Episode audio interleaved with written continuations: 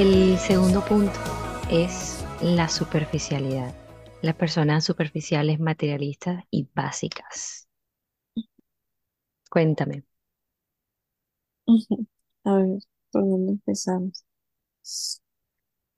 Eh, yo creo que de superficialidad y sí esto nos salpica un poquito a todos, ¿sabes? Sí, Aquí caemos todos, todos, ahí todos, todos. Y de ahí cabeza. caído, ahí he caído yo también de lo que queremos mostrar. Siempre vamos a querer mostrar algo y yo creo que no es como luchar contra eso, ¿sabes? No es como que negarlo ni pelearlo, sino como sentarte y decir el que quiero mostrar, ¿sabes? El Claro, que quiero que me refleje y que quiero que me represente. Y la superficialidad no está mal. La superficialidad es un escudo que, que te protege, que te claro. protege, digamos, como el tema de las redes. Y hay alguien que dice, ay, pero es que tú por redes no te ves así. Y, tú, y uno dice, pues porque Ajá, no, por algo son las no redes, ¿no? pues no quiero que veas esa parte de mí. Sabemos que Claro, todos mostramos lo bonito. Si quieres ver esa parte de mí, pues ya tendrás que conocerme, ¿sabes? exactamente. Pero bueno, ya hablando del otro tipo de superficialidad cuando se cae en cosas más banales, sí que es peligroso. Sí. Sobre todo lo que vendría siendo el materialismo. O sea, eh, llegar a la, al colmo de, de tener tu vida como una fachada y tener tu vida como una película, yo lo diría como una, como una propaganda, una propaganda constante. Y en el sentido de las relaciones, amistades, pareja, de todo, yo lo, yo lo veo en las personas que, que simplemente no se puede crear un vínculo más allá de lo material, el dinero eh, cuán bonito eres, cuánta plata tienes, tus logros, tus estudios. O sea, se queda la amistad en eso, la relación se queda en eso. No conoces el corazón de la persona, no conoces lo que no le gusta, lo que le hace enojar, lo que le hace llorar, lo que le acompleja, lo que le desespera. O sea, no llegas a conocer el lado feo, entre comillas, de la persona, el lado vulnerable, como tú lo has dicho. No se llega a conocer porque la persona es un muro de cosas bonitas pegadas pero la parte de atrás tú nunca llegaste a poder entrar.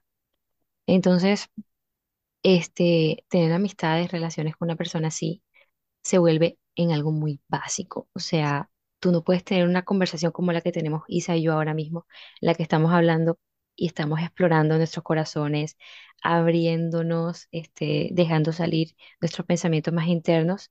No se puede tener con una persona materialista y superficial. O sea, la persona te va a estar hablando todo el tiempo, mira lo que me compré, mírame lo que tal, y mira mi novio, y mira mi no sé qué, y mírame tal. O sea, y no vas a- nunca vas a llegar a conocer a la persona, sino lo que la persona te vende, porque la persona está constantemente vendiéndose. Y es un pensamiento que como seres humanos tenemos como raza, porque eh, en, científicamente hablando, hay un poco nerd la cosa, somos seres que estamos para reproducirnos, o sea, eso no, no se puede quitar, es la naturaleza. Entonces, la superficialidad es eso, o sea, en el fondo, este, como seres humanos, atrae ciertas cosas más que otras. Es verdad que un chico que tenga dinero, que sea guapo, te va a atraer más que uno que no tenga dinero y que no sea tan guapo. Eso es, eso, si tú me quieres decir lo contrario, podríamos entrar a debate, pero no es la mayoría de los casos. Entonces es eso, o sea, tener, tener una relación súper plana, súper, o sea, hay personas que pueden vivir así. O sea, yo no podría, la verdad. Pero, ¿sabes? Es algo como que también hay que ver más allá porque, hombre, sabes que últimamente ha habido mucha polémica con lo de los hombres de alto valor y el cincuenta cincuenta y Ah, todo eso eso. sí fue un boom. Ajá, Eso ha sido, es la polémica del momento, por decirlo así. ajá. Y es como difícil porque yo siento que yo no debería explicarlo porque de verdad me da mucha hueva explicar esto, pero yo a mis amigos y a los hombres que aprecio me tomo el trabajo de explicárselo, no a todos, solo a los que aprecio. Y les digo, bueno, sabes, eh, no, pero es que las mujeres, todas las mujeres dicen que cincuenta cincuenta no, pero ¿cómo se asegura uno que no lo están utilizando? Y todo Ajá, esto, y yo, y yo les, yo le digo, yo ahí es donde les digo, bueno, mira, simplemente tú sé un caballero, con la que pretendas, con la que no pretendas, tú cumple con ser un caballero, que la que te corresponda. De verdad, cuando uno como mujer, uno quiere una persona, tú le vas a corresponder también con detalles Claro, y con este totalmente. tipo de cosas. Yo le digo, pues, y pues esa que te corresponda, ahí te quedas. Y yo, quien pide, sabe también lo que, lo que puede dar, ¿sabes? Pero bueno, al punto que voy es que escuchaba una chica que decía como que ella había salido con millonarios, que literalmente había salido con millonarios, pero que había tenido muchas malas experiencias con, con estos tipos, Ajá, como de gustos muy raros o de que no le dedicaban tiempo y así.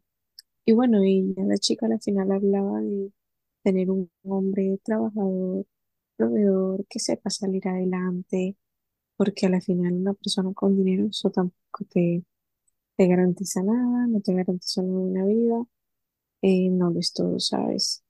Pero bueno, al final alguien que sí sepa salir adelante, porque yo por lo menos tuve una pareja que eso, eso era algo que a mí me molestaba es como que yo no sentía su masculinidad por parte de él, en ese sentido como de la que, ay, es que no tengo dinero, es que no sé qué, porque es que yo no soy así. Claro, sabes, claro. porque no soy así, tampoco quiero una persona así que viva desde la queja, que No, desde la queja porque yo aún, hombre, es donde yo le decía, ¿sabes una cosa? Yo le decía, ¿sabes una cosa? Cuando tú me conociste, yo en ese momento yo no tenía ni un peso O sea, de verdad que no tenía ni un peso. Y me dices que no te lo puedo creer porque tú no parecías así. Y no es como que yo quiera aparentar algo que no es.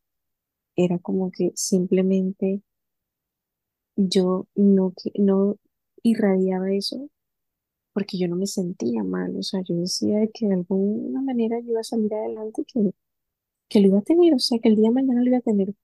¿Sabes? Como que vivía con esa certeza. Y, y siempre es así. O sea, siempre, siempre era así. Pero bueno, esta persona que sí vive desde la queja, tal, eh, son personas que no tienen re- responsabilidad financiera, claro. y bueno, todas estas cosas. Que al final eso le importa tanto a un hombre. Hay hombres, hay hombres con dinero, ganándose la plata y gastándose el mismo día. Con dinero, casos, sin ganando. dinero. Sí, no, o sea, es que ganándose la, el- la plata se la gastan en el mismo día. Sí, sí, total. Entonces, a la final son muchas cosas, o sea, no dejarnos deslumbrar por eso de un hombre que venga, que co- colocó dinero en la mesa, que el carro, que esto, que lo otro, porque no. Eso no es lo fundamental, hay que conocer mucho más a la persona. Más bien dime cómo administras ese dinero, Tu eh, s- o sea, tiempo, tú, cómo administras tu tiempo, cómo te ganas ese dinero, todo eso es importante. O sea, es que eh, el, es el dinero es un tema incomún, ¿sabes? Pa- Para Sí, alguna gente, sí, sí, pero sí. es algo que, de lo que se debe hablar porque, porque es importante O y sea, es no que sin todas, dinero no hay vida. eh, O sea, es que no la hay. El dinero pero se, necesita para todo, para casi todo. sabes, Li- literal, así como hay distintos tipos de amor, literalmente, hay distintos tipos de, de relaciones con el Claro, dinero también. total. Y bueno, y a veces eso, eso en la pareja también es algo allí que juega. Y bueno, también estuve con, como te digo, una persona que su dinero no tenía problema en, en, por decirlo así, gastarlo en vamos a comer, vamos a disfrutar, como salí con un chico que ganaba muy bien Mm. y me echó en cara un desayuno, un café. Me dijo como que el café que pediste costó tanto y yo quedé como, ¿what? Yo quedé así. Pero, Entonces, es, este era el chico que sí, que aparentemente que tenía dinero, que tal, pero de nada le valía y por lo menos yo en mi vida, yo tengo claro algo y, y por lo menos yo hasta ya, yo tengo claro que yo quiero, formar una familia, yo tengo claro, claro que me quiero casar, yo tengo claro que a pesar de ser tan joven no quiero perder mi tiempo en un hombre que no, prefiero estar soltera. Y total, teniendo, partiendo de todo eso, ¿sabes? Aunque yo vea hombres, ajá, eh, de mi edad de un poco de más, no lo sé, es como que tú desde ya sabes lo que ese hombre quiere en un futuro porque total. ya uno se va formando, así como ya yo sé qué quiero ser, sé que yo, que has- hasta hace poco reflexioné de eso y de verdad cambié muchas cosas en mi vida porque yo me dije a mí misma, María Isabel, tú algún día quieres tener una familia, algún día te quieres casar, algún día quieres ser una, quieres ser una mamá, algún día quieres ser una esposa. Y yo digo, tú estás actuando como eso que tú quieres ser algún día, o Total, sea, ¿tú total. crees que tú serías digamos, sé que La persona en la a que lo mejor esa realidad está lejana, no, a lo mejor no sé si esa realidad está lejana o cercana, solo Dios lo sabe, pero es- yo digo en verdad, yo sería la mamá que un hijo claro. quisiera, o yo sería La la esposa, esposa claro, que un hombre quisiera. total. Y partiendo de todo eso, también he enfocado mi vida en ese sentido amoroso, aunque no, todavía no tengo una relación, todavía no, no, en realidad no pasa nada en ese sentido, pero es como eso, porque no quiero, no quiero dejar vacíos allí, y por lo menos del, del chico que te hablaba, es Sí, como que era un chico que se preocupaba más, no sé, por, era un chico, ¿sabes? De cierta manera, no diré que egoísta, pero que se fijaba más en en sus cosas personales, de esto que le voy a meter mucho dinero a la egoísta. ropa, al carro. Y pues para mí, un chico, el tipo de chico y el tipo de hombre con el que yo quisiera estar es el que, es ese que se está preocupando también por tener un, un apartamento mejor, por tener antes un apartamento que, que el carro más caro o que la ropa Claro, más es cara que claro, porque, porque piensa en formar una familia también y podremos estar jóvenes, pero pues no me importa, ¿sabes? Yo quiero un hombre que se exacto, construya y que piense en eso, y que piense en eso porque estoy también en el proceso de, de ser esa mujer y estoy tomando muchos cuidados y muchas prevenciones como para estar con un hombre que diga, no, soy joven, entonces no lo voy a tomar. Entonces, ¿sabes? Se trata de, de eso también. Claro, es que literalmente, mientras tú hablabas, yo estaba moviendo la cabeza como loca, sintiendo como que sí, sí, pienso totalmente igual. Y es que, o sea, yo veía como que, ah, bueno, yo quiero ser esto, no, yo quiero, yo soy súper exigente, o sea, ay, no, yo quiero un hombre así, así, asado, y quiero una familia así, así, asado. Ay, ¿tú qué tienes para ofrecer, Andrea? O sea, ¿tú qué tienes para ofrecer? Nada, o sea, entonces dije como que este, no, pero tampoco me voy a conformar, o sea, no voy a pensar, no tengo nada para ofrecer, entonces me conformo con lo que yo puedo alcanzar. No, yo jamás podría hacer eso. Bueno, ahora sí, retomando que mi hermano me interrumpió, eh, uno, este, yo, bueno, yo dije, vale, no tengo nada que ofrecer, pero no por eso me voy a conformar con lo que, pues, podría yo llegar a tener, entre comillas, sino llegar a alcanzar esa versión de mí que puede llegar a ofrecer lo mismo que quiere, que- lo mismo que exige. Entonces, este, me acuerdo que yo iba por la calle y yo vi un muchacho como que todo así como desaliñado, que se ve que no, que no hace ejercicio físico, que se ve que no hace nada por su vida. Y dije, o sea, Andrea, esto es lo único que tú podrías, si en el mundo hubiera un sistema en el que tú eh, la pareja la encontraras de una manera en la que sea compatible lo que tú puedes ofrecer, esa sería tu pareja. Y ya no podrías alcanzar, total, ya no podrías alcanzar a nada, o sea, eso sería lo tuyo. O sea, si viéramos en un videojuego en el que por cartas tendrías que juntarte con la persona que tenga las mismas cartas que tú, esa sería tu persona. Y dije, no, yo no quiero eso. Entonces estoy creciendo hasta alcanzar eso que yo quiero lograr para mi vida, para si yo voy a tener hijos, cosa que me gustaría ser mamá, pero en el mundo en el que estoy no me gustaría traer bebés. Estoy como en un, clo- en un, clo- en un conflicto constante porque el mundo tiene muy, po- muy pocas cosas bonitas que ofrecer últimamente. Bueno, yo pienso que ahí sí la confianza queda puesta en Dios. exactamente. Es que Dios está en todo y Él es el que tiene, es que, es que Dios en parte, o sea, en parte tanto para la pareja como para no tener pareja, en el fondo tú no puedes quedarte en, en ese, en esa idea de, del conformismo, de la zona de confort de llegar a la persona que se fije en mí o llegará a la carrera, llegará al trabajo, llegará a la casa, el carro, y tú no estás haciendo nada por eso. O sea, tienes que empezar a moverte porque Dios nos bendice, Dios nos da dones, nos da talento, nos da discernimiento, dominio propio, no para que estemos echados sin hacer nada y esperando que Dios nos bendiga y, y amén, gloria a Claro, Dios. Hay que moverse.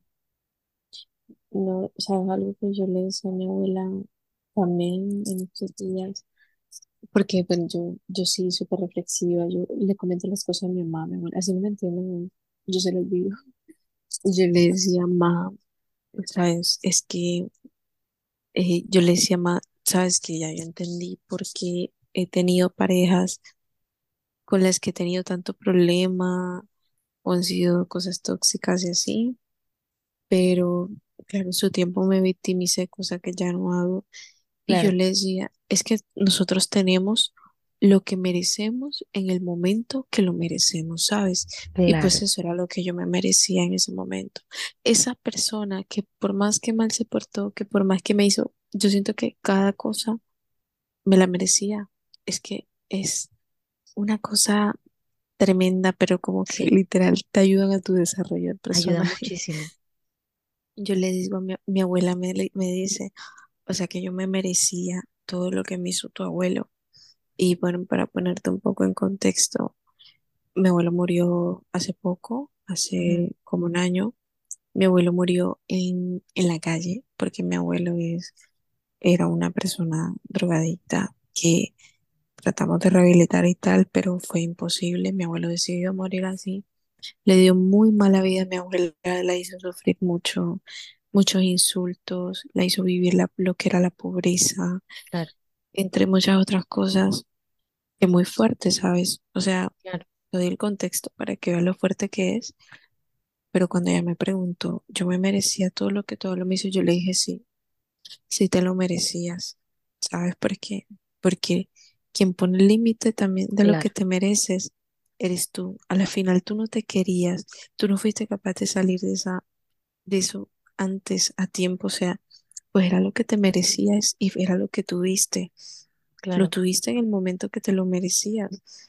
Y ella solo asintió con la cabeza y me dijo, pues bueno, ¿qué te puedo decir? O sea, y por más mal que sean las cosas a veces, claro, ya yo hablo de este tipo de decisiones que eliges, no te hablo de, de una enfermedad o este tipo de cosas que ya entramos en un terreno más delicado, Claro, sino de este sí, tipo de cosas que, que te trazas, que son tu responsabilidad, claro, Entonces, pues sí, era lo que, lo que te merecías, ¿sabes? Nunca nadie te, te a estar con una persona, siempre puedes salir de eso. Es, es así, o sea, somos nosotros quienes decidimos complicarnos la vida, de verdad que sí. literalmente, o sea, eso que tú me acabas de decir, nunca me lo había planteado. Y ahora mismo estoy como que reproduciendo todas esas veces en las que decía, yo no me merezco esto porque me pasa. Y sí me lo merecía. O sea, Mm, sí que me lo merecía. Y sí que me merecía esa palmadita porque este era culpable, o sea, era yo la responsable de lo que estaba viviendo. Y muchas veces nos quejamos de cosas que nosotros mismos nos hacemos y le estamos echando culpa a la otra persona cuando nosotros somos los que tenemos la culpa y fuimos nosotros los que lo provocamos. Hablando este personalmente, algo por lo que yo me machacaba muchísimo, que me sigue machacando de vez en cuando, pero que ya por lo menos no es tanto, gracias a Dios, es el hecho de, ay, yo por qué no he podido llegar a estudiar si es mi sueño, si es para lo que yo vine a España. Y ahora me puse a pensar ahora que tú dijiste eso, y yo cuando estudiaba, cuando tenía la posibilidad, lo hacía. No, yo era una total vaga, yo era una total fresca. Isabel lo puede. lo pude confirmar. Yo de los cinco días de la semana del colegio, yo iba uno y dos máximo. O sea, yo era este, la más fresca y responsable, creía que todo me lo merecía, el mundo giraba alrededor de mí, no me importaba nada y como nunca tenía consecuencias los, los actos que yo hacía, pues no los veía como malos. Y ahora que dices esto, es verdad, o sea, es Andrea que no, que no apreciaba lo que tenía. Ahora mismo está deseando tener eso. Para terminar, que ahora son las 2 de la mañana y en cuatro minutos se cierra la llamada. Este, me encantó tenerte aquí. Espero que las personas que lo hayan escuchado y se hayan quedado hasta el final hayan aprendido, hayan disfrutado, se hayan identificado. Seguramente que sí. Y que estén preparados para el resto de capítulos que siguen con Isa, que va a ser un personaje bastante importante en este podcast, porque así como fue hoy, súper fluido, que de hecho hace como que más de un año que no hablamos por llamada. Esta es la primera llamada después de mucho tiempo. Sí, la verdad sí, pero no, no siento como que haya pasado tanto. Total, yo siento que fue como ayer. Es que más lo visualizo y fue como si fuese, como si hubiese sido ayer. Entonces, despide el podcast. Bueno, me gustó estar aquí hablando contigo, de verdad que, bueno, muy provechoso todo esto y me encanta el hecho de que haya quedado grabado y, y algún día lo, lo vamos a escuchar. Algún día lo vamos a escuchar y haremos un podcast sobre este podcast, porque es Total, que nosotras hablamos demasiado. De verdad demasiado. tenemos, tenemos para hacer pf, un podcast grandísimo.